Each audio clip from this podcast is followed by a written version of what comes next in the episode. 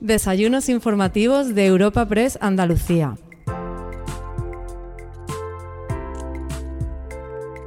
Te damos la bienvenida a la segunda jornada del evento Andalucía hacia el futuro organizado por Europa Press.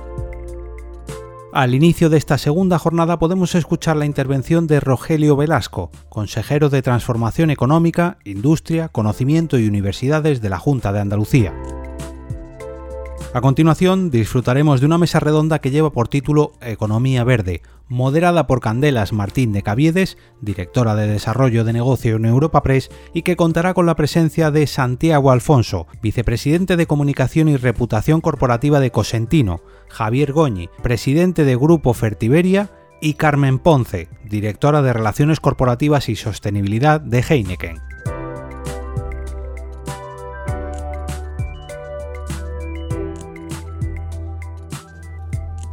Bueno, buenos días a todos. En primer lugar, por supuesto, agradecer a Europa Press la oportunidad que me brinda para dirigirme a ustedes y a todos aquellos que nos siguen uh, telemáticamente para hablar de algunas de las cuestiones fundamentales que afectan a la economía europea, a la economía española en particular y a la andaluza también en estos momentos y previsiblemente cómo van a evolucionar las cosas yendo adelante en el tiempo.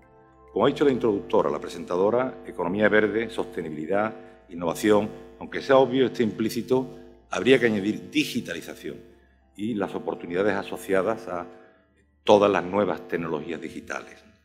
Bien, estas son cuestiones que afectan, como digo, no solo a la economía andaluza española, sino a toda la europea. Eh, mirad, hay un, tema que ya se olvidó como consecuencia de las dos crisis que hemos tenido y todavía uno padecemos. Una era del 2008 y otra la que se inició en el año pasado, 2020. En los dos casos eh, aparecieron un grupo de empresas muy numerosas que se las denominó empresas zombie, porque eran empresas que estaban sobreviviendo gracias a unas condiciones excepcionalmente eh, relajantes desde el punto de vista de la política monetaria, con unos tipos de interés que todavía con el transcurso del tiempo eh, tenemos próximos a cero. Estas empresas zombie, digo, sobreviven gracias a esos costes financieros tan reducidos. En circunstancias normales no habrían podido llegar hasta el momento actual. ¿Qué son las circunstancias normales? Pues un tipo de interés a largo plazo en torno al 5%, una tasa de inflación en el corto en torno al 2%, un crecimiento del PIB también en torno al 2% y una deuda pública manejable, por manejable lo digo en un sentido amplio. Eh, Japón tiene una deuda pública superior al 200% del PIB y la economía sigue funcionando, y desde hace muchos años. Italia un 160, probablemente ahora más con la pandemia. Nosotros vamos a acabar el año entre el 120 y el 125%. Eso es manejable y lo es sobre todo en las actuales circunstancias monetarias, porque la deuda pública a quien lo emite hoy, a quien emite la deuda pública, prácticamente no le cuesta nada. Y de hecho, en el corto plazo, los tipos son negativos. Es decir, que emites deuda y además te pagan. Una cosa de loco, ¿verdad? Eso no encaja con la teoría económica convencional que conocemos, en donde hay unos tipos que tienen que ser positivos porque, entre otras muchas cosas, ¿no? Es una medida del riesgo, y riesgo siempre existe, y una medida del paso del tiempo, ¿no? Un bien vale hoy más que en el futuro, y por tanto hay un tipo de interés que lo está conectando esos valores presente con futuro. Pero en todo caso, eh, la preocupación que tenemos ahora, ¿cuál es? Como sabemos, el precio de las materias primas, el petróleo en particular, ha experimentado en los últimos meses un incremento espectacular. En conjunto, las principales materias primas, incluyendo la energía, incluyendo el petróleo, la subida en los últimos meses ha sido superior al 51%. ¿Qué está ocurriendo entonces? Bueno, eh, aquí tenemos un experto, el delegado regional de Iberdrola. Yo no me voy a meter en ese tema, me he tenido que estudiar varios informes, pero lo que resulta relevante para la economía ahora, desde, desde el punto de vista macroeconómico sobre todo, es que está alimentando la inflación. El último dato que tenemos en septiembre, publicado por el INE, eleva la tasa de inflación de la economía española al 4%, frente al 3,4% del conjunto de las economías eh, europeas. Esta tasa de inflación no se veía desde el año 2008 justamente, cuando estalló la crisis anterior. Ha sido sustancialmente inferior durante estos 12-13 años. Eh, una tasa de inflación del 4% es muy elevada. Como digo, en circunstancias normales en torno al 2%. ¿Qué nos dice la tendencia estructural de la inflación? La llamada inflación subyacente. Eh, al IPC se le descuenta el precio de la energía y el precio de los productos no elaborados, porque son muy volátiles. Hay una cosecha extraordinaria este año de aceite, se hunden los precios del aceite. Pero el año que viene ocurre lo contrario y se eleva muchísimo. Para evitar esas crestas, la tendencia se quita y se quita también el precio de la energía, sobre todo el petróleo. Como referencia también, en julio, agosto del año pasado, el petróleo estaba aproximadamente a 40 dólares el barril, hoy está más de 70. ¿Cómo va a evolucionar? Como no se sabe, pues por esto los economistas eh, deducimos esas variables del IPC estándar para detectar cuál es la inflación subyacente. Esto es, la inflación estructural, la inflación que va a haber en el medio plazo. Y en el caso de la economía española es solo del 1%. Eso es muy bajo. ¿vale? No, nos tendríamos que dar con un canto de los dientes si efectivamente el componente errático de la energía, sobre todo, eh, desaparece y nos encontramos viviendo en un mundo eh, en donde la tasa de crecimiento de los precios es el 1%. Eh, en todo caso, la tasa subyacente de España y de Andalucía significativamente inferior que el de la, zona euro, que es del 1,9%. Si eso es lo que muestra las tendencias, sería una noticia muy buena, porque significaría que la economía española y la andaluza gana competitividad respecto de las economías europeas, al sufrir una tasa de inflación inferior a esta. Eh, bien, en todo caso, lo que tenemos que evitar por todos los medios es que esta tasa de inflación, insisto, ahora al 4%, se tome como referencia en la negociación de los convenios colectivos que se estén negociando ahora y en el corto plazo, en los próximos meses. ¿Por qué? Porque en la medida en que eso sea así, las empresas no van a poder amortiguar un coste salarial que se eleva muy rápidamente como consecuencia de que se tome esta inflación actual como referencia para la subida de salarios. Las empresas tienen capacidad para absorber ese incremento de coste, pero no inmediatamente. Y lo tienen porque las empresas, sobre todo las grandes, medianas y grandes, continuamente están haciendo crecer la productividad y por tanto reducen costes, introduciendo típicamente nuevas tecnologías y mejor formación de los empleados. Esto, insisto, en el muy corto plazo no es posible hacerlo. En consecuencia, ¿en qué situación se encuentran las empresas? unos salarios que suben como consecuencia de que se ha tomado como referencia esa inflación tan alta, las empresas no tienen capacidad para repercutir al 100% eh, esa subida de precios, eh, esa subida de salario en subida de precios y, en consecuencia, hay una falta de capacidad de las empresas para contener los costes y los precios de los productos que venden. ¿Qué ocurre? Pues se vuelve a alimentar la inflación, precios más elevados, se toma como referencia en un nuevo convenio colectivo, vuelven a subir los salarios, vuelven a subir los costes empresariales, vuelven a subir, los precios. En un bucle diabólico que, si no se le pone freno, no tiene fin. ¿Cuáles son las medidas de política que típicamente se aplican en estas circunstancias? La política fiscal, reduciendo el gasto público y o elevando impuestos, y más típicamente una política monetaria que, si ahora es ultra expansiva, con tipos a corto plazo negativos, se elevan los tipos de interés por parte del Banco Central, en el caso de Europa, el, Banco, Central Europeo, el de Estados Unidos, la Reserva Federal, suben los tipos de interés para frenar la actividad económica, por tanto, para contener primero y después reducir precios, y de esa manera que vuelva la macroeconomía a una situación de normalidad. Pero claro, a lo largo de ese proceso hay miles de empresas que desaparecen, porque no pueden soportar unos costes de financiación más elevados. Ese es el gran peligro. Mira, en todo caso se está produciendo en tiempo continuo una revolución extraordinaria en la economía como consecuencia de nuevas tecnologías, globalización, innovación continua, entre otros factores. Mira, os voy a, me permití que ofrezca unas cifras acerca de la economía andaluza y cómo se está transformando, en este caso vía la incorporación y o la producción a gran escala de tecnologías de la información y las comunicaciones durante el primer semestre de este año, 2021, el empleo en el sector TIC en Andalucía creció un 9,8%, de acuerdo con los datos que ofrece la Seguridad Social. El número de empresas del sector también ha crecido un 7,6%, frente a lo que es la media de todos los sectores del 5,5%. Si crecen más rápidamente las empresas del sector TIC. Y esto está eh, incrementando, insisto, también el empleo. Mira, hay otros sectores, inteligencia artificial, big data, robotización, eh, problemas demográficos, estamos eh, envejeciendo la población a un ritmo muy acelerado, la globalización, el cambio climático, los efectos de la pandemia, aunque estén desapareciendo.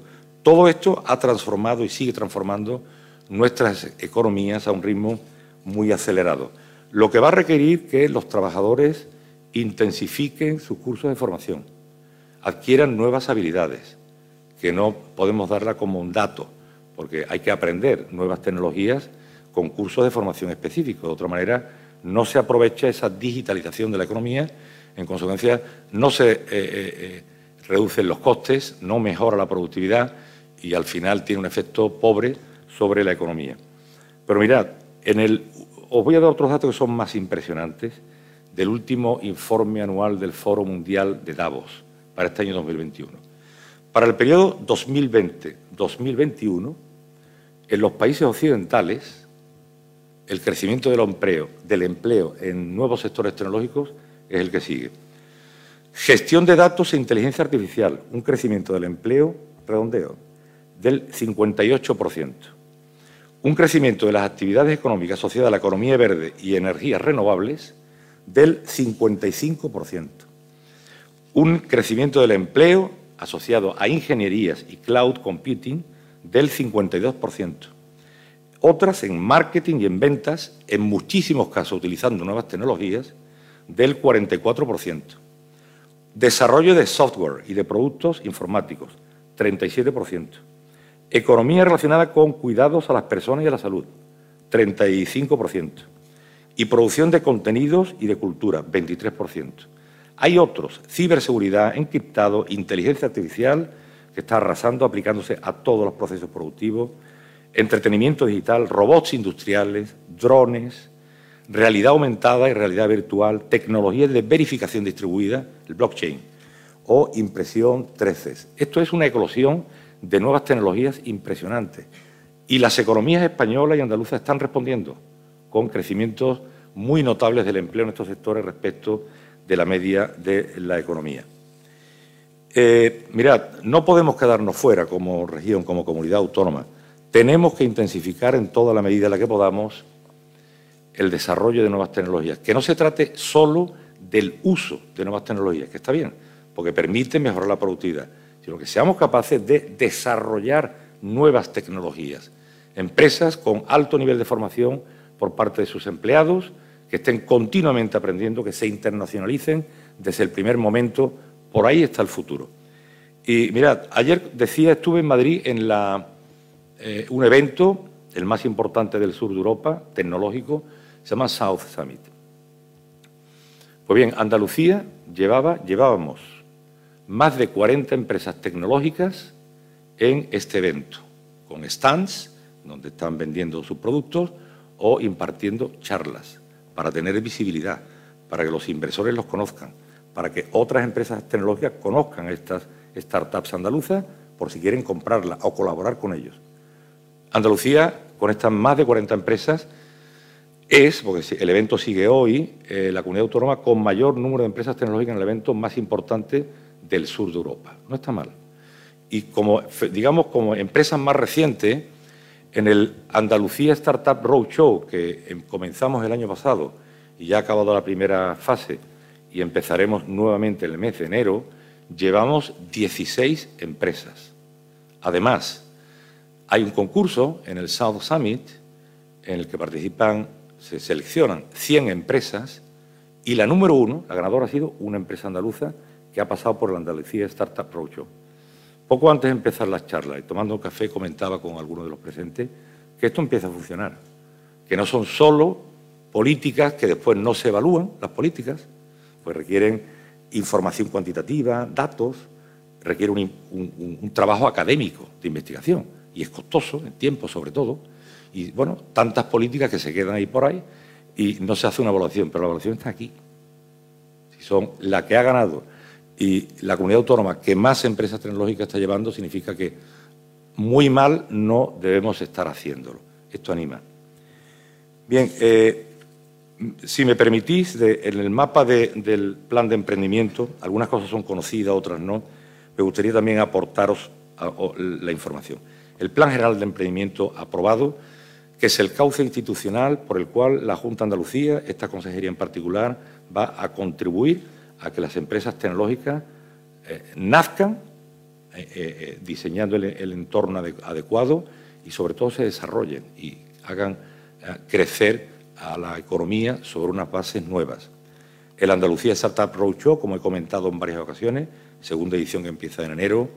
Seguiremos insistiendo, diré que somos muy pesados, pero las trabas administrativas, la simplificación, ya suprimimos 100 procedimientos, estamos dándole otra vuelta para reducir un 25% más.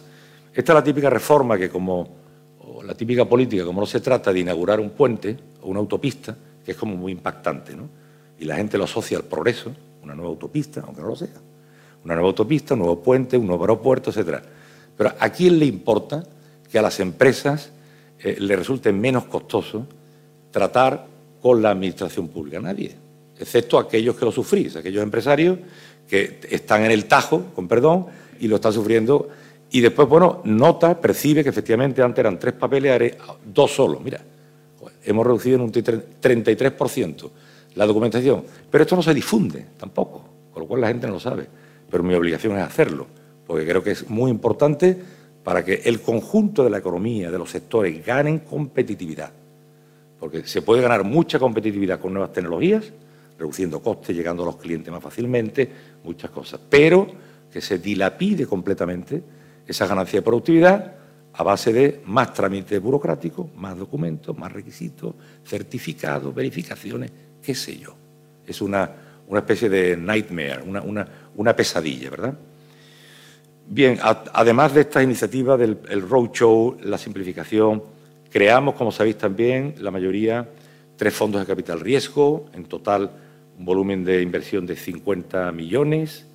Ya tenemos tres operaciones por parte de estos fondos de capital riesgo por importe de 5 millones de euros y hay otras tres eh, que se están analizando por valor también de unos 5 millones de euros. Hemos empezado así muy poco tiempo, prácticamente en verano, con lo cual significa que estos gestores de los tres fondos de capital riesgo son gestores privados, es un tema muy especializado en donde la administración pública no tenemos competencias, no tenemos conocimiento, pero denota que son gente profesional y que se están moviendo a fondo para poder desplegar esos 50 millones de euros en distintas startups andaluzas. Eh, bien, otros datos que me parece que también contribuyen a que, eh, que podamos afirmar que la economía andaluza está creciendo y está creciendo mejor. Por ejemplo, la creación de empresas o las exportaciones o la inversión extranjera. En el primer semestre de este año, la inversión en el conjunto de España fue de 7.250 millones, de Andalucía 400, algo más del 6%. Puede parecer poco, pero es la tercera comunidad autónoma en recepción de inversión extranjera, después de Madrid y de Cataluña, que están a una distancia enorme, por delante de Valencia o del País Vasco, no está mal. Y en relación con las exportaciones, el mes de julio, crecimiento interanual del 38%. Más significativo es el acumulado desde enero hasta julio de este año. El conjunto de exportaciones, 19.700 millones. Esto es un 18,2% más que la mitad de año del pasado año 2020 Hemos superado ya, en términos de exportaciones de bienes, la marca que conseguimos el año 2019, que fue la más alta de la historia. Y, en consecuencia, este crecimiento durante los seis primeros meses del año, del año corriente, es el mayor también de toda la historia de la economía andaluza. También la creación de autónomos. En el último año se han creado 16.929 puestos nuevos de autónomos. Sobre lo que tengo que advertir una cosa. En el corto plazo, muchas de las personas que se han quedado en el desempleo, está muy bien que se busquen la vida individualmente, que vuelvan al mercado de trabajo como autónomos, ¿vale? Mucho mejor eso que estar desempleado. Ahora bien, en el largo plazo, una economía que sea ambiciosa, que sea sólida, competitiva, que tenga aspiraciones de competir con los mejores, con Francia, con Alemania, no puede basar su mercado de trabajo en los autónomos. Permitidme un ejemplo. Una economía A, que tiene una sola empresa, con mil trabajadores. Una economía B, no hay ninguna empresa, hay mil autónomos. Visto desde fuera, puedes pensar, bueno, son parecidas, ¿no? Las dos tienen mil empleados, solo que una trabaja para una empresa, la otra para sí misma, estas mil personas. ¿Cuál de las dos economías crece más? Por supuesto, la primera. Es la que tiene posibilidades de escalar, de introducir nuevas tecnologías, de ganar competitividad, de reducir costes, etcétera, etcétera, frente a esa economía de mil autónomos. Los autónomos pueden hacer lo que pueden hacer, son personas individuales, no pueden eh, escalar tecnológicamente y en cuanto al el, scope, el, alcance de sus negocios, ¿no? en absoluto. Pero insisto, en el corto plazo, inmediatamente, es una buena noticia. Eh, bueno, eh, solo ya para acabar, algunas de las incógnitas que están todavía pendientes de ser aclaradas. ¿Cómo va a acabar finalmente los ERTES? Soy optimista porque con datos del mes de septiembre la economía andaluza tiene unos, en torno a los 30.000 personas todavía en ERTE. Pero es que eso es un 10% de los ERTES que había en marzo-abril del año pasado. O sea, se ha reducido en un 90%. La economía andaluza lo ha hecho algo mejor que la española, pero también un orden de magnitud para España parecido, de manera que soy optimista. Es cuestión que transcurra el tiempo y que al final se acabe como muy tarde el 31 de marzo del año que viene. no podemos estar hasta el infinito con ERTES, porque es que la economía no lo aguanta. Entonces la gente tiene, hay, reestructuraciones de empresas, de reasignaciones de autónomos de un sector a otro, ese es el camino, pero no que eh, la Hacienda Central continúe con un desembolso permanente de ayuda. acabar solamente con la tasa de crecimiento de la economía andaluza. Seguimos previendo para este año una horquilla de entre el 6,5 y el 7%. Revisaremos, si es necesario, en su momento, en las próximas semanas, la tasa de crecimiento para el año. ¿no? Hemos estado con uno fijo del 7%, pero estos acontecimientos que os he comentado hace un momento acerca del precio de las materias primas y otros, como son los cuellos de botella, desde el punto de vista productivo y desde el punto de vista de la logística y de la distribución, que está afectando negativamente a muchos sectores a nivel mundial, están eh, eh, generando, están socavando los fundamentos de este crecimiento tan sólido, tan robusto que estamos teniendo. Si esto continúa en el tiempo, eh, inevitablemente la tasa de crecimiento de España, Andalucía, de Europa, habrá que rebajarla alguna, alguna décima. Esperemos que no sea mucho. Y por fin, con esta tasa de crecimiento, nuestra previsión de crecimiento de empleo para este año está en una horquilla entre 110 y 125.000 empleados. Y nada más, me siento optimista, un optimismo moderado, esperando que las materias primas y la energía y la logística no representen un cuello de botella demasiado eh, fuerte y que en consecuencia el próximo año podamos recuperar el nivel de Producto Interior Bruto que teníamos a finales del año 2019. Muchas gracias.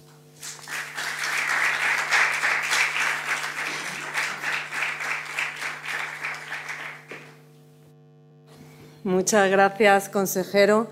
Gracias por, este análisis, por todos los datos económicos en los que nos hemos podido detener y encima hablando de, crecimiento vinculado a las nuevas tecnologías, pero hablar de crecimiento y de, optimismo es una manera buena de, empezar la mañana.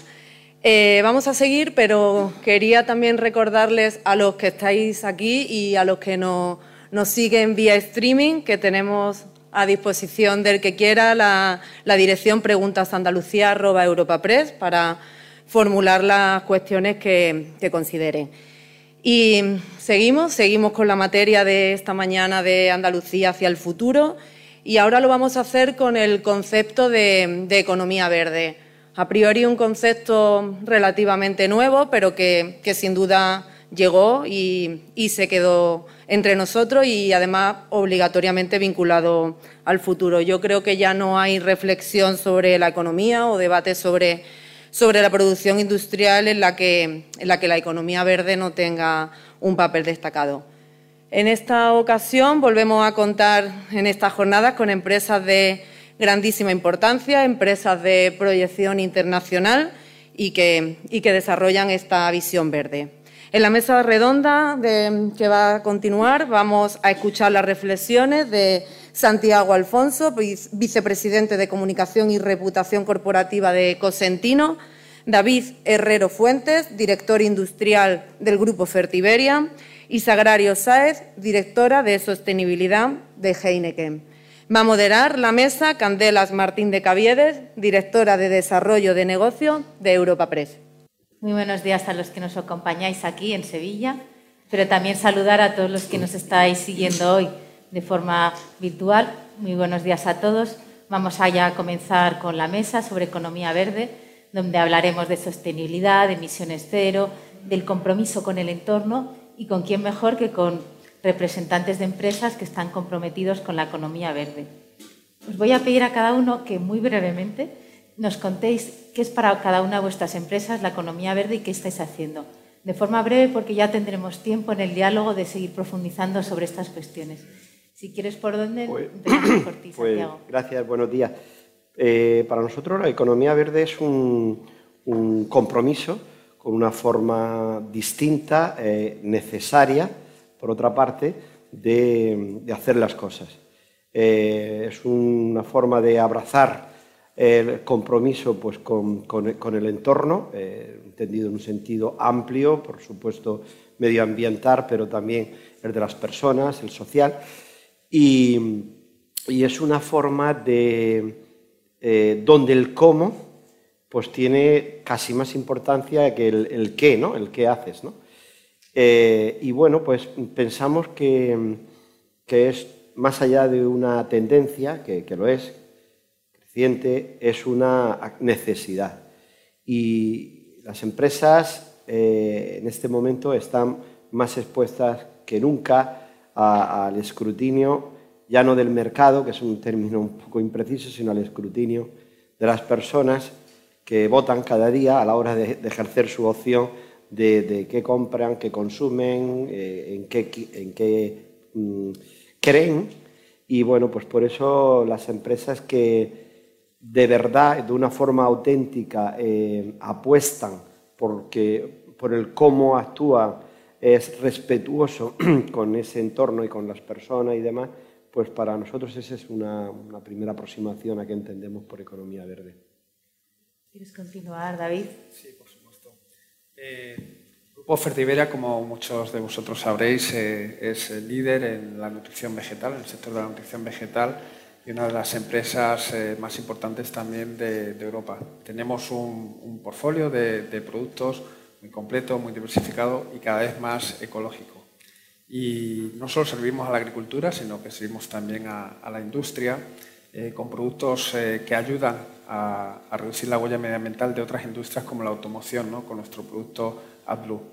Y esto lo hacemos con, con, una infraestructura de 13 centros, 1.500 personas, una red logística muy importante que nos permite alcanzar más de mil puntos de distribución en, todo el mundo eh, y que aquí en Andalucía cuenta con más de 300 empleos directos y otros 300 indirectos y 12 de sus instalaciones más importantes en Palos en Huelva.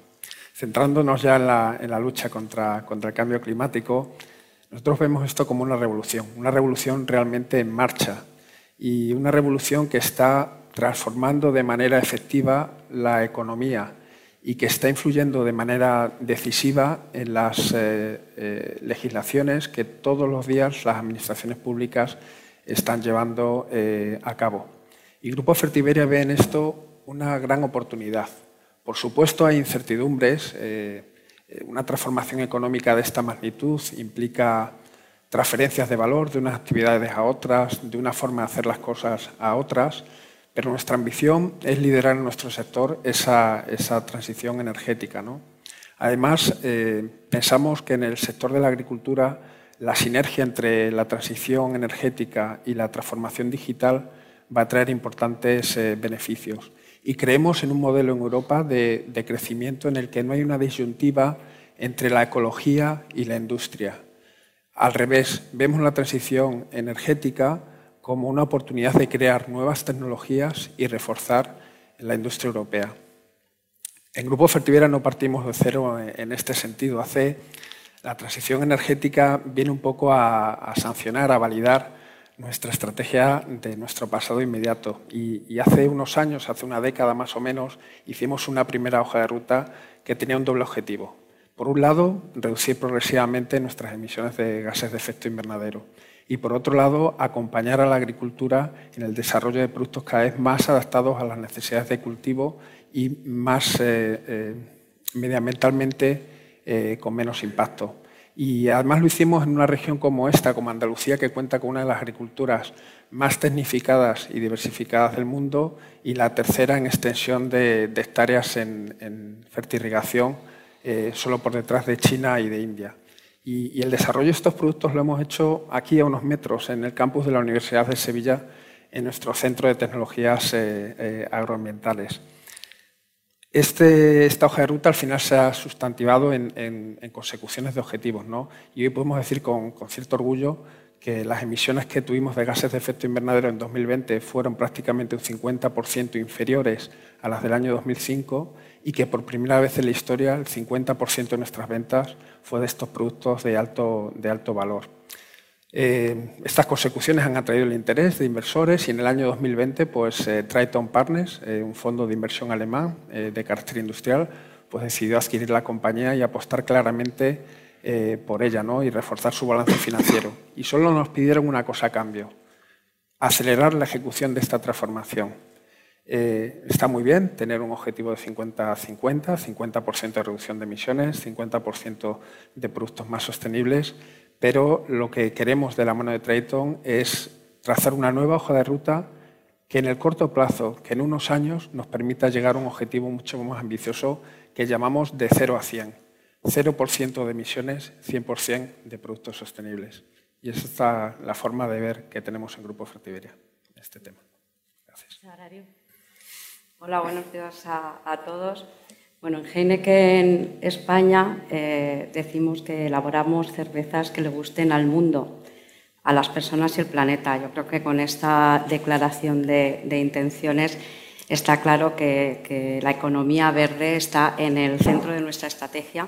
Es uno de los pilares estratégicos eh, de los cuatro que tenemos eh, para crecer eh, creemos que, la sostenibilidad no solo es algo para mejorar el entorno, mejorar el mundo, eh, pensamos que, el mundo eh, será verde o, no será, con lo cual, efectivamente, para, dar continuidad a nuestro negocio tenemos que, trabajar y no trabajar solos. trabajamos con muchas alianzas, con, bueno, colaborando con proveedores, con partners, con clientes.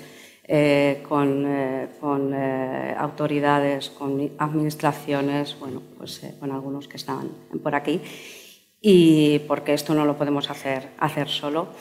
Y como, como decía David, para nosotros la sostenibilidad la entendemos de una forma amplia, sostenibilidad medioambiental, pero también social y de progreso económico, porque está todo pues, íntegramente relacionado y no es una moda, desde luego está en nuestro ADN. Nunca hemos dejado de pensar en verde, en, Heineken, y, llevamos trabajando en sostenibilidad hace, hace muchísimo tiempo y, ahora pues no, pues los logros se, están viendo.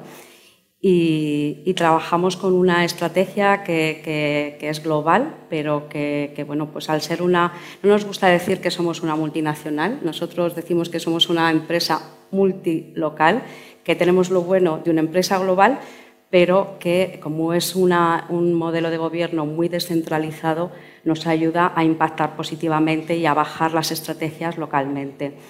Y, eso nos permite bueno, pues que esta estrategia, brindando un mundo mejor, que es como, como se llama, eh, bueno, pues, y que está dividida en tres mm, eh, pilares, eh, cuidar la naturaleza, la sostenibilidad social y el consumo un consumo responsable, pues lo adaptemos totalmente pues, a los ODS de, que, más eh, pueden impactar en, la comunidad en la que operamos, en este caso en España y en este caso en, Andalucía. a partir de, aquí, lo que queremos, si vamos desgranando cada uno de los pilares, pues en, cuidado de la naturaleza estamos trabajando en la descarbonización. Queremos ser la primera cervecera cero emisiones en producción en 2025, que está ahí pero la verdad es que bueno, pues ya hemos eh, conseguido ser la primera cervecera eh, eh, pues con energía eléctrica totalmente verde, limpia, solar, gracias al acuerdo que tenemos con Iberdrola en la planta de Andevalo en, en Huelva, que no solo surte a nuestras dos fábricas de Andalucía, sino también surte a la fábrica de Madrid, a la fábrica de Valencia, a Factoría eh, Cruzcampo, a Fundación Cruzcampo, a nuestras dos sedes y a todas las oficinas eh, a nivel, a nivel eh, nacional. ya tenemos la primera fábrica cero emisiones totalmente, que está en Jaén, que estamos muy orgullosos, la verdad, y que nos ha dado muchas alegrías, muchos reconocimientos, con esa, combinando pues, la, la, energía solar y la, y la biomasa, que además eh, bueno, pues, eh, valoriza un residuo, lo convierte en recurso, porque lo que utilizamos en la biomasa es la poda de olivar, que bueno, pues también ayuda al desarrollo económico de, eh, la, región. Y, bueno, esta fábrica también ya es cero residuos a vertedero. Es la primera cervecera de España y la más grande de Europa, cero emisiones y cero residuos a, vertedero. Con lo cual ahí también bueno, pues, vamos bastante adelantados. Y también muy orgullosos de toda nuestra agenda de agua, que es como el tercer pilar de, todo lo, que es la plataforma medioambiental, el cuidar eh, eh, las fuentes de agua en un eh, país como es España, con un estrés hídrico importante. Bueno, pues estamos muy orgullosos que este año ya, a finales del año, vamos a, a ser 100% neutros, vamos a devolver a la naturaleza todo el agua que, consumimos, todo el agua que llevan nuestras cervezas es el litro más el medio litro que, se evapora en todo el proceso de, eh, elaboración. Eh, gracias a proyectos como Doñana, eh, que empezó, bueno, pues, empezó hace casi cinco años, el proyecto Albufera y el proyecto Jarama, que, culminará este año a finales de diciembre, que como veis bueno, pues eh, son cuencas hidrográficas que están muy cerca de, las comunidades en las que operamos. En, sostenibilidad social, eh, bueno, pues, eh, nosotros trabajamos, en realidad la sostenibilidad es como muy integrada a lo largo de toda la cadena de valor. Siempre decimos, trabajamos desde el campo, estamos en la misma cadena de valor, hasta, hasta la barra, hasta el consumidor. Y bueno, pues desde mm, ya tenemos el 93% de, de, las materias primas eh, de origen local. Eh, si hablamos de, cebada o de maíz, es prácticamente el 100%. Eh, prácticamente el 95% de la, de la cerveza que, que, vendemos aquí en España la producimos aquí. como os decía, pues lo siguiente en la cadena de valor ya eh, pues la energía en nuestras, en nuestras plantas, pues estamos trabajando para que en 2025 sea totalmente verde. Eh, y, bueno, siguiendo en la cadena de valor, pues estamos trabajando con, nuestros distribuidores y con nuestros clientes también para, para ayudar en, la logística y en, y en todos los sistemas de frío. Eh, bueno, y, ahí hay un proyecto que, casi bueno, pues salió la semana pasada y fue aquí en Sevilla, de última milla, eh, que ha sido pionero. Es un piloto eh, para, para, Heineken en España, pero para Heineken a, a nivel mundial. De, distribución en última milla, que lo hemos hecho junto con una startup y con el Ayuntamiento de, Sevilla, con la startup de Scooby y que bueno, pues está situando a, Sevilla en, el mapa de las ciudades europeas que, trabajan para, esa sostenibilidad de las ciudades, eh, pues ciudades como Londres o Estocolmo, que, bueno, pues con esta es una moto que reparte en el centro de las ciudades hasta bueno, pues ocho barriles puede repartir. Y, ahí, siguiendo con esa cadena de valor, pues eh, nos encontramos con toda la, nuestra, nuestra eh, programa de sostenibilidad social eh, con Fundación Cruz Campo, con Talento Cruz Campo, con Factoría, que es un programa que, bueno, ya estamos en la siguiente, segunda edición y que, está, está, incidiendo en, las tensiones ahora mismo sociales eh, pues más importantes para, para eh, la sociedad, que es los jóvenes y el desempleo. Y ayer estuvimos hablando mucho de Claro, pues, eh, pues estamos muy orgullosos de, justo estar eh, trabajando para esto, pero también para, para, la hostelería. La hostelería que, es, bueno, pues es parte de nuestro negocio, eh, somos parte de la misma familia y bueno, pues este programa no solo trabaja en la formación y el, y el talento de los jóvenes, sino para la formación de, de, los próximos hosteleros y de, de esa transformación de, la hostelería y con Fundación Cruz Campo, pues 25 eh, años también trabajando con ellos.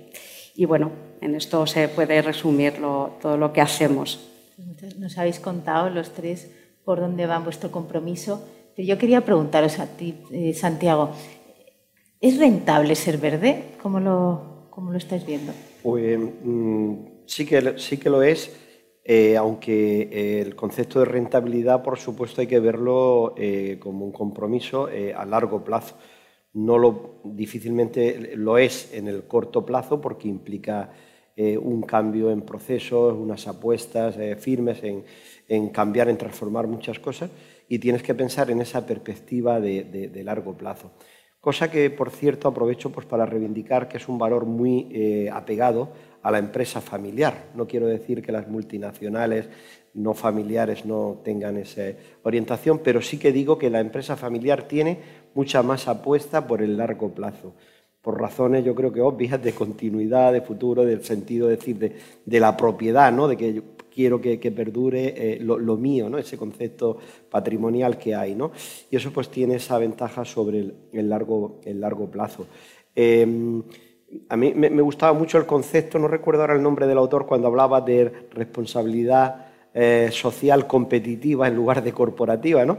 Y, el concepto de competitividad eh, rentabilidad van muy unidas y mm, no, debemos de ver las inversiones y las apuestas como un factor pues, que vaya o que trabaje contra la falta de, rentabilidad. Yo en mi primera intervención no aporté muchos datos, hice más una aproximación, digamos, de conceptual eh, y demás, pero sí quería decir también que obviamente pues tenemos eh, recorridos y logros muy importantes en materia de descarbonización eh, de nuestras plantas. De hecho, pues con, con en 2020 hemos alcanzado la neutralidad de, CO, de CO2, la primera empresa a nivel mundial dentro de ese sector, y con la otra gran marca y línea de producción, Silestone, pues hemos hecho en junio de 2021 el lanzamiento por primera vez en nuestro sector también a nivel mundial de una serie que le llamamos Sunlit Days, que hemos alcanzado la neutralidad eh, de, CO2 ¿no? y la estamos eh, auditando, etc.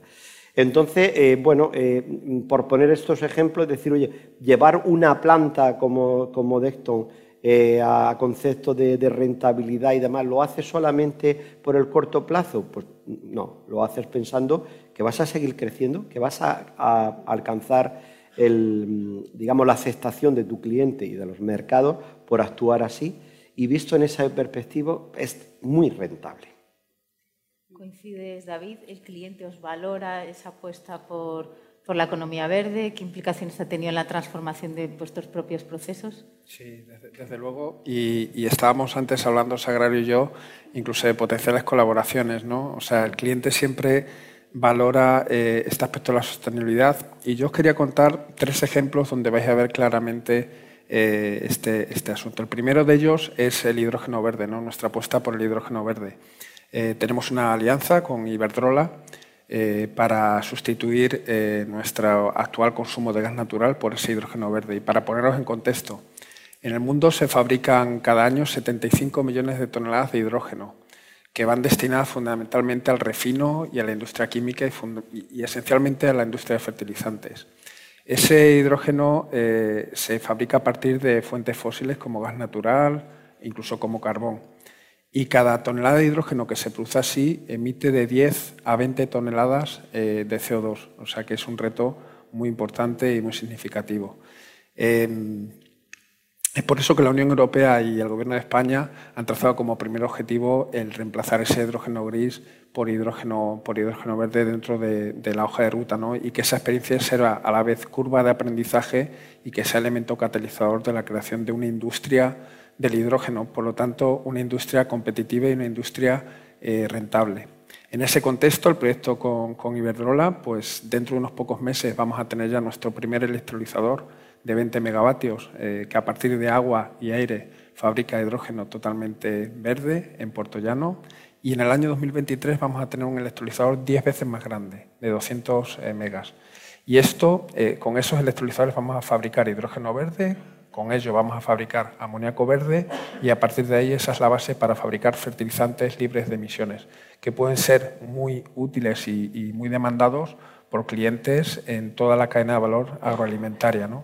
Este además es el inicio de un, plan más ambicioso que hasta 2027 prevé la instalación de 800 megavatios de electrolizador y una inversión de, 1.800 millones de, euros. Eh, además, y hablando otra vez de rentabilidad, la apuesta, por ejemplo, de Iberdrola es desarrollar esos electrolizadores con tecnología propia y con industria nacional. Y para Fertibilidad va a suponer también un desafío mayúsculo, un desafío en el que tenemos que adaptar una producción continua a una generación de energía renovable discontinua, ¿no? y eso va a implicar modificaciones muy importantes en nuestra planta. Un segundo ejemplo que habla claramente de rentabilidad y de rentabilidad a corto es el desarrollo de mejores fertilizantes. ¿eh? Mejores fertilizantes implican mejor eficiencia agronómica y mejor eficiencia medioambiental. Y este año estamos también muy orgullosos de haber lanzado un nuevo inhibidor de la nitrificación. Eh, un inhibidor de la nitrificación lo que hace es retrasa la descomposición del fertilizante de manera que la planta puede absorber todos los nutrientes y así los nutrientes no se pierden ni en la atmósfera ni en el suelo. Con esto conseguimos tres cosas. Que el agricultor tenga más rentabilidad en su cultivo, evitar emisiones de gases de efecto invernadero a la atmósfera y reducir los impactos sobre el agua o sobre el suelo. Y luego el tercer ejemplo que claramente habla de nuevo de rentabilidad es la economía circular. Hoy en día la industria agroalimentaria es una industria, es una cadena de valor lineal, en la que todavía no hemos cerrado el círculo entre, por ejemplo, el Grupo Fertiberia, que se encuentra al inicio de esa cadena cogiendo recursos naturales no renovables para aportar los nutrientes a la industria, y el final de la cadena, donde hay mucho desperdicio de nutrientes. ¿eh? Si cerramos ese círculo, podemos hacer un círculo virtuoso y en Fertibilidad tenemos ya algún ejemplo. Por ejemplo, nuestras plantas de Huelva y de Setúbal, en Portugal, estamos a día de hoy recuperando cosas que antes se consideran desechos por la industria, como por ejemplo cenizas de la industria olivarera, eh, polvo de extintores que aportan nitrógeno y fósforo, eh, cenizas de la industria eh, avícola y todas estas cosas que antes eran desechos y que implicaban un coste para estas empresas, nosotros los estamos valorizando en nutrientes. Por lo tanto, es una situación ganar-ganar claramente y habla de lo rentable que puede llegar a ser esa economía verde. Para la economía verde hay que implicarnos todos, desde las empresas, las administraciones, pero también el consumidor, el final y el salario. Tú trabajando más de cerca, ¿ves que se valora? Eh, ¿Ves que se hace, hacéis didáctica? ¿Cómo, cómo ves la acogida? A ver, eh, el consumidor está cada vez más aquí, eh, sobre todo las generaciones más jóvenes, la, que llamamos generación Z, la generación Y, y están ahí y, están dispuestos a, comprar eh, antes a un producto que, sea sostenible y que haga esa declaración de, intenciones y, se vea en el producto. Sí que es cierto que, bueno, pues una cosa es lo que dices y otra cosa es cuando llegas al lineal lo que haces. Pero claro, porque está un tema de, precios, que es lo que eh, bueno, pues tenemos que empezar a hacer efectivamente mucha divulgación, mucha formación, mucha sensibilización eh, y hacia, hacia lo que significa eh, los procesos que implican y, bueno, pues a partir de ahí también hacer un esfuerzo e ir haciéndolo mucho más accesible al consumidor, que esto pues se irá regularizando. Pero lo que sí que es verdad y el, gran cambio que nosotros vemos desde Heineken en el consumidor es que eh, en quien están poniendo ahora mismo el foco para eh, que sean los agentes de cambio en este, en este tema es en las empresas. Y son las empresas las que tienen que empezar a hacer alianzas con las administraciones, con, otras em, empresas que están en la misma, decalo, eh, eh, eh, la misma cadena de valor, con, los, bueno, pues con los proveedores de energía. Entonces, esto es como, y ese mundo colaborativo, que, que, bueno, pues es una de las tendencias que nos ha dejado la nueva realidad y que estaba muy presente ya en, en estas generaciones de jóvenes Z, Y, pues se está emergiendo y, están totalmente eh, demandando que seamos el, faro donde, eh, hacia donde eh, ellos se miran y, hacia dónde van.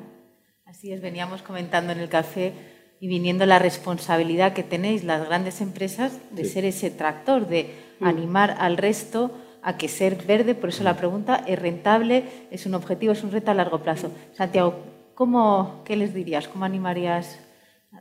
Pues, muy de acuerdo con lo que acaba de, decir en el sentido de que las empresas son ahora mismo, eh, según bueno, los estudios, pues el estudio de Edelman del 2020 y se presentó la semana pasada o la anterior, ya no recuerdo, en Madrid, un, estudio también de, transparencia y bueno, de, cómo los eh, consumidores ven todo el, proceso que, se, está, que se ha vivido durante el, COVID y el post-COVID y demás, y eh, sitúan a las empresas como el principal agente del cambio eh, en, el mundo actuar por encima de los gobiernos y de otros y de otros agentes. Entonces, las empresas estamos en ese, en ese punto de mira en el que tenemos un tremendo, un elevado sentido de responsabilidad y donde mm, ya desde un punto de vista corporativo no podemos permitirnos el, defraudar, porque se nos ha dado una responsabilidad muy grande que yo la veo como un reto y la veo también como un incentivo para los directivos,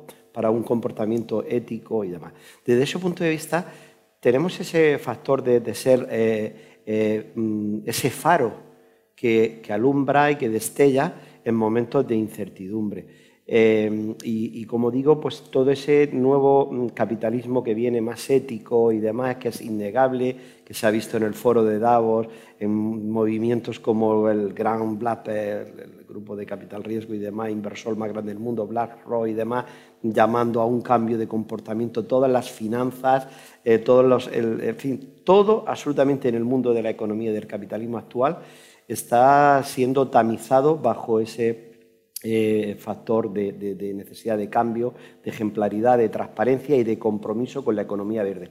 Luego, las empresas eh, líderes en cada uno de los sectores tenemos esa mm, obligación de ser, de actuar de una forma ejemplar para eh, tirar, hacer de ese efecto tractor que tú mencionas, Candela, respecto de los que vienen detrás y sobre todo de las pymes.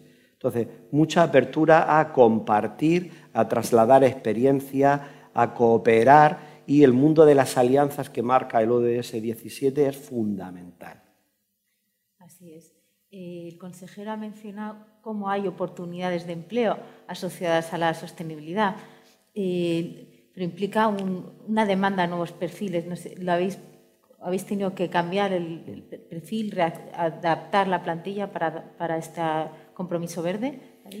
Bueno, eh, evidentemente el, desarrollar proyectos como el proyecto de hidrógeno verde implica aprender, eh, implica gestionar las plantas de manera diferente, implica un alto porcentaje de digitalización. Evidentemente, eh, bueno, nosotros somos una empresa industrial, contamos con bastantes ingenieros e ingenieras y bueno, pues tenemos ya un componente técnico importante, pero sí que estamos haciendo adquisición de talento de personas que nos vienen a reforzar esas áreas especialmente de digitalización, de investigación, de innovación. Eh, como decía antes, toda la parte de fertilizantes más sostenibles ha requerido de un esfuerzo de investigación muy intensivo y eso nos llevó a tomar la decisión de crear el Centro de Tecnologías Agroambientales aquí en Sevilla y ha sido la base de, ese crecimiento hacia la sostenibilidad. ¿no? Por lo tanto, todo el tipo de perfiles de investigación, de digitalización, claramente se ha incrementado en los últimos años en nuestra compañía. ¿Cómo se ha tenido que transformar Heineken? Bueno, pues eh, Heineken nos pasa un poco igual que en Fertiberia, al tener eh, cuatro centros de producción, pues tenemos también muchos ingenieros, muchas ingenieras. Eh, la verdad que muchas ingenieras y, bueno, pues lo que hemos tenido es que pues, ponernos los objetivos, constituirnos como Green Tribu, que es como nos llamamos, y estamos casi 80 personas, bueno, pues muy multifuncional, pues nos hemos formado, también pues eh, aquí tenemos la suerte de eh, atirar de, esa parte global que tenemos y, bueno, pues eh, efectivamente nos hemos transformado, pero, pero dentro de, la compañía. Porque, porque, ya estaba el talento. Según Mercado Talento, somos la primera empresa andaluza en, en atraer talento.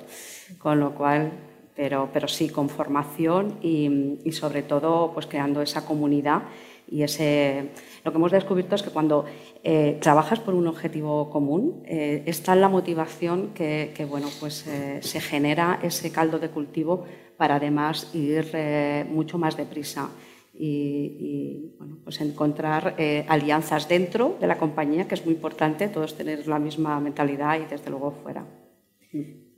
Este compromiso verde es algo que trasciende Andalucía, España, es europeo y de hecho un 37% de los fondos europeos van con esta etiqueta, con la, la transformación verde. Eh, Santiago, ¿hay oportunidades aquí para las empresas? Sin lugar a duda. Es decir, que el horizonte que, que, marca, pero además en el corto plazo, todo lo, el, digamos, lo que queda bajo el paraguas de Next Generation, pues eh, dar oportunidades a pymes y a grandes empresas para reorientar su oferta de, de producto en ese, en ese sentido. Em, en sectores, mm, en la provincia donde Cosentino está establecido, como es Almería, eh, que es Almería, perdón, eh, pues por ejemplo el otro gran sector mm, productivo de nuestra economía, que es la agricultura intensiva, bajo plástico sobre todo, pues eh, leía y nos encontrábamos recientemente con algunos empresarios y directivos de, ese sector. Y bueno, es que, es que han estado alimentando, cuando todo estaba cerrado, a toda Europa los camiones frigoríficos y no frigoríficos saliendo de Almería han sido, vamos, un pulmón de alimentación y demás. Y ya se había hecho el ejercicio eh, eh, años precedentes de, mover ese gran barco que es el sector productivo hacia una economía, hacia un producto agrícola más verde, donde los productos como los de fertiberia y otros y demás pues son esenciales, ¿no? a que, hablen el mismo idioma. Nosotros, por ejemplo, también hay un proyecto hemos hecho de, de I+.D. y luego hay una mesa a final de la mañana con una compañera que está por aquí, Paz Carrera, que es investigadora, ingeniera también.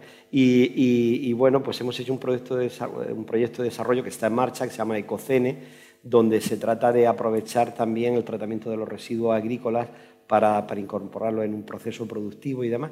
Entonces, mm, posibilidades hay muchísimas vinculados a ámbitos que desde las energías, los productos de la agricultura, los productos industriales de todo tipo y demás, y no podemos dejar escapar ese tren, no podemos permitirlo.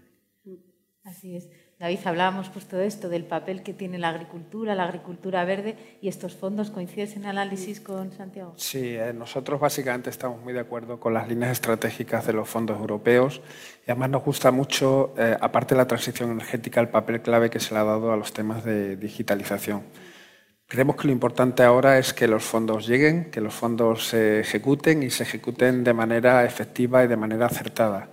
Evidentemente va a haber muchas industrias, va a haber muchos sectores de energía, va a haber muchos aspirantes a esos fondos.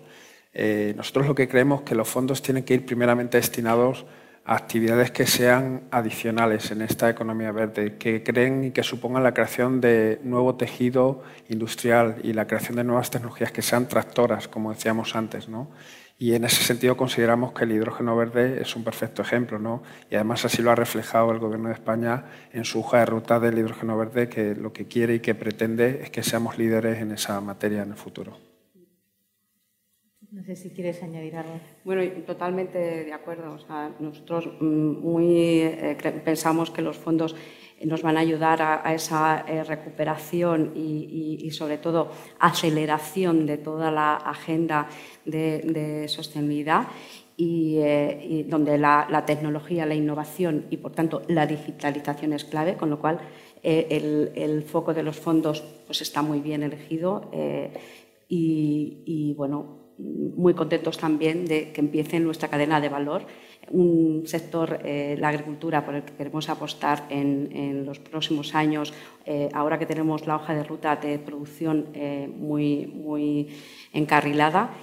Y, bueno, pues también muchas esperanzas y con proyectos muy interesantes que creemos que va a acelerar que va a acelerar mucho la agenda de, todas las empresas. Totalmente de acuerdo, tienen que estar muy enfocadas a lo que es eh, nuevos desarrollos y lo que es eh, transformación eh, real, porque si no, pues no, no habremos hecho bien los deberes.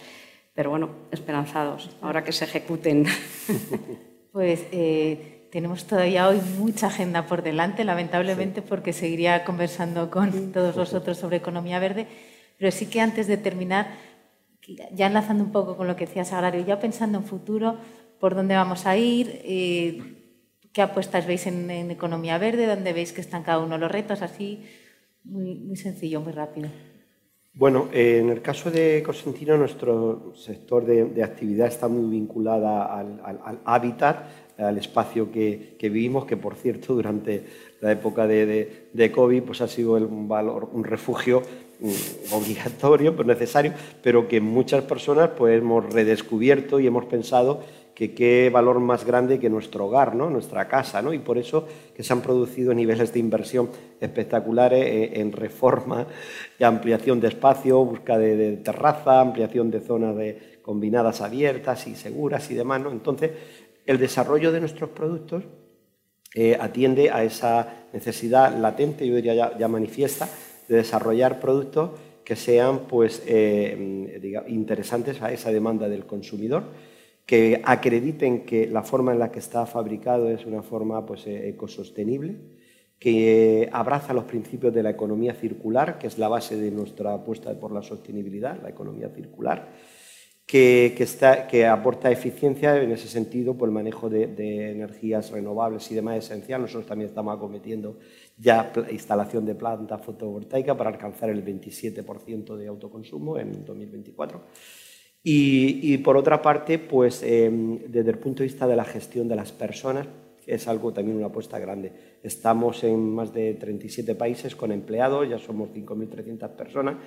la gestión de la diversidad, el, abrazar de verdad los principios de la igualdad de género, de, la meritocracia, de, poner fuera de juego cualquier tema o situación que vaya contra los derechos humanos, es algo bueno, que, no puede estar en el, a, nadie, a ninguna empresa le pueden sacar los colores eh, porque esté en ningún país ni en su cadena de valor pues fuera de ese código. Sí, eh, a ver, yo, yo, creo que los retos ya, sí, los retos ya los, los hemos eh, dicho. Quizás eh, remarcar lo importante que es, porque al final producir un kilo de hidrógeno verde es a día de hoy más caro que producir un, un, kilo de hidrógeno convencional y por lo tanto tenemos un reto en la transición. ¿no? Y yo veo fundamental lo que comentaba antes Sagrario, hacer alianzas a lo largo de toda la cadena de valor, trabajar en transparencia y en trazabilidad de productos, de manera que el consumidor final pueda tomar una decisión informada. ¿no? Y luego acompañar eh, a nivel europeo de políticas fiscales eh, que permitan que las empresas ejecuten esa transición sin morir en el intento. ¿no? Es decir, nosotros estamos embarcados en plena transición, estamos comprometidos, pero nosotros seguimos siendo una eh, industria que depende de, muchas cosas, como precios de energía, como costes de emisión, etcétera, etcétera, y se debe facilitar que esa transición se ejecute con éxito con las medidas adecuadas. Por lo tanto, los fondos Next Generation son clave, una política regulatoria es clave, las alianzas en la cadena de valor son claves y un sistema de certificación de trazabilidad a lo largo de toda la cadena de valor es clave para que los consumidores finales, que son los que al final van a transformar, no lo olvidemos, estas industrias, tomen esas decisiones informadas. Ahora dijiste muy bien que el futuro será verde o no será. ¿Cómo vislumbras ese futuro? Bueno, nosotros eh, la verdad que con mucha esperanza, porque cuando ves una hoja de ruta marcada y, que los hitos se van cumpliendo, eh, dices, oye, trabajando en ello pues, eh, y, con, y, con, mucha ambición y con alianzas podemos conseguirlo. Lo tenemos, o sea, lo hemos ido comentando.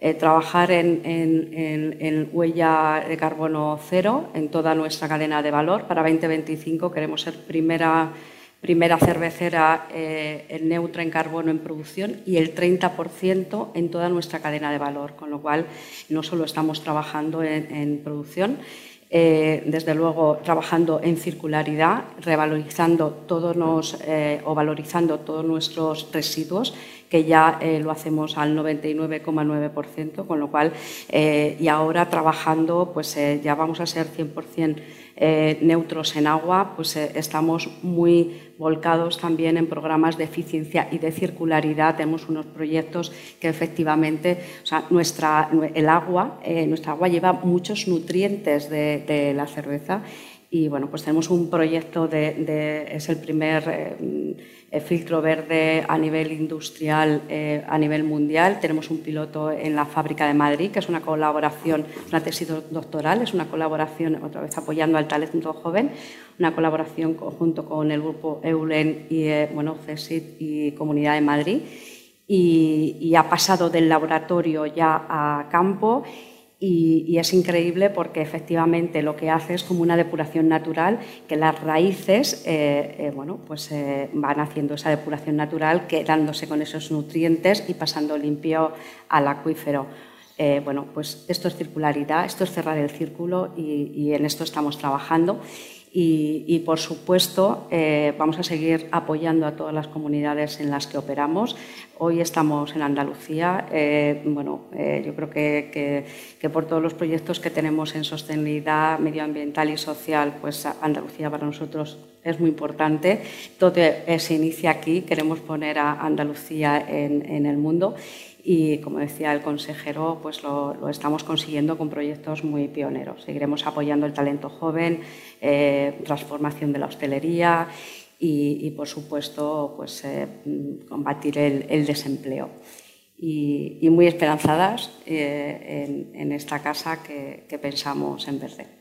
Pues nada, con estas ilusiones, con estos compromisos, también con estos retos y estos mm. caminos que todavía queda por transitar. Mm. Damos por finalizada esta mesa. Muchas gracias a todos. Muchas gracias a vosotros por la invitación.